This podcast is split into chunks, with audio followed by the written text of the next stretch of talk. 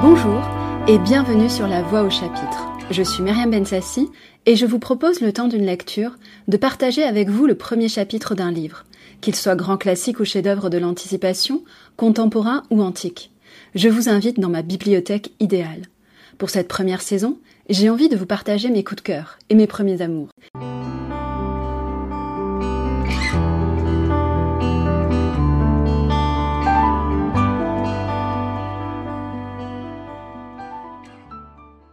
Pour ce nouvel épisode de La Voix au chapitre, nous retrouvons L'écume des jours de Boris Vian et son univers poétique. Il prit le couloir dans l'autre sens et traversa l'office pour aboutir à la salle à manger studio, dont le tapis bleu pâle et les murs beige rose étaient un repos pour les yeux ouverts. La pièce de 4 mètres sur 5 environ prenait jour sur l'avenue Louis Armstrong par deux baies allongées. Des glaces sans teint coulissaient sur le côté et permettaient d'introduire les odeurs du printemps lorsqu'ils s'en rencontraient à l'extérieur. Du côté opposé, une table de chêne souple occupait l'un des coins de la pièce. Deux banquettes à angle droit correspondaient à deux des côtés de la table, et des chaises assorties, à coussins de maroquin bleu, garnissaient les deux côtés libres. Le mobilier de cette pièce comprenait en outre un long meuble bas, aménagé en discothèque, un pick-up du plus fort module et un meuble symétrique du premier, contenant les lance-pierres, les assiettes, les verres et les autres ustensiles que l'on utilise pour manger chez les civilisés. Colin choisit une nappe bleu clair assortie au tapis, il disposa au centre de la table un surtout formé d'un bocal de formol à l'intérieur duquel deux embryons de poulet semblaient mimer le spectre de la rose dans la chorégraphie de Dijinski.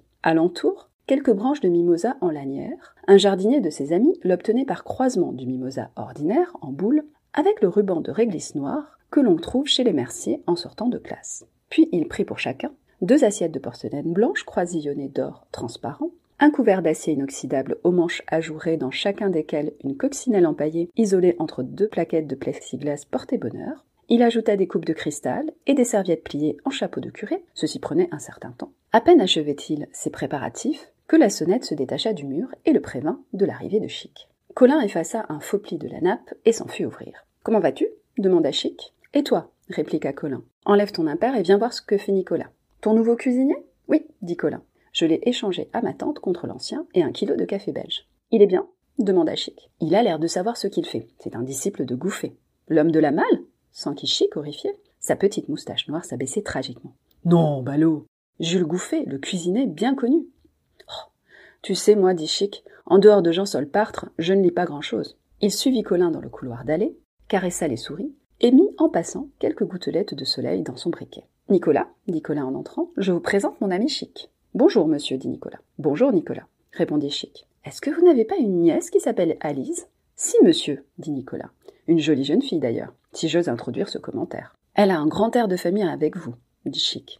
Quoique du côté du buste, on puisse noter quelques différences. Je suis assez large, dit Nicolas, et elle est évidemment plus développée dans le sens perpendiculaire, si monsieur veut bien me permettre cette précision. Eh bien, dit Colin, nous voici presque en famille. Vous ne m'aviez pas dit que vous aviez une nièce, Nicolas? Ma sœur a mal tourné, monsieur, dit Nicolas. Elle a fait des études de philosophie. Ce ne sont pas des choses dont on aime à se vanter dans une lignée fière de ses traditions. Eh, dit Colin, je crois que vous avez raison. En tout cas, je vous comprends. Montrez-nous donc ce pâté d'anguille. Il serait dangereux d'ouvrir le four actuellement, prévint Nicolas. Il pourrait en résulter une dessiccation consécutive à l'introduction d'air moins riche en vapeur d'eau que celui qui s'y trouve renfermé en ce moment. Je préfère, dit Chic, la surprise de le voir pour la première fois sur la table. Je ne puis qu'approuver monsieur, dit Nicolas. Puis-je me permettre de prier monsieur de bien vouloir m'autoriser à reprendre mes travaux? Faites, Nicolas, je vous en prie. Nicolas se remit à sa tâche, qui consistait en le démoulage d'aspic de filets de soie contisés, de lames de truffe, destinées à garnir le hors-d'œuvre de poisson. Colin et Chic quittèrent la cuisine. Prendras-tu un apéritif? demanda Colin. Mon pianoctel est achevé, tu pourrais l'essayer. Il marche? demanda Chic. Parfaitement. J'ai eu du mal à le mettre au point, mais le résultat dépasse mes espérances. J'ai obtenu, à partir de la Black and Tan Fantasy, un mélange vraiment ahurissant. Quel est ton principe? Demanda Chic. À chaque note, dit Colin, je fais correspondre un alcool, une liqueur ou un aromate. La pédale forte correspond à l'œuf battu et la pédale faible à la glace. Pour l'eau de Cels, il faut un tri dans le registre aigu. Les quantités sont en raison directe de la durée. À la quadruple croche équivaut le 16e d'unité. À la noire l'unité. À la ronde, la quadruple unité. Lorsque l'on joue un air lent, un système de registre est mis en action de façon que la dose ne soit pas augmentée, ce qui donnerait un cocktail trop abondant, mais la teneur en alcool. Et suivant la durée de l'air, on peut, si l'on veut, faire varier la valeur de l'unité, la réduisant par exemple au centième pour pouvoir obtenir une boisson tenant compte de toutes les harmonies, au moyen d'un réglage latéral. C'est compliqué, dit Chic. Le tout est commandé par des contacts électriques et des relais. Je ne te donne pas de détails, tu connais ça. Et d'ailleurs, en plus, le piano fonctionne réellement.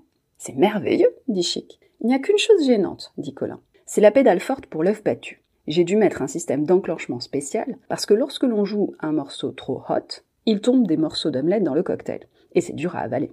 Je modifierai ça. Actuellement, il suffit de faire attention. Pour la crème fraîche, c'est le sol grave. Je vais m'en faire un sur Loveless Love, dit Chic. Ça va être terrible. Il est encore dans le débarras dont je me suis fait un atelier, dit Colin, parce que les plaques de protection ne sont pas vissées. Viens, on va y aller. Je le réglerai pour deux cocktails de 20 centilitres environ pour commencer. Chic se mit au piano. À la fin de l'air, une partie du panneau de devant se rabattit d'un coup sec et une rangée de verres apparut.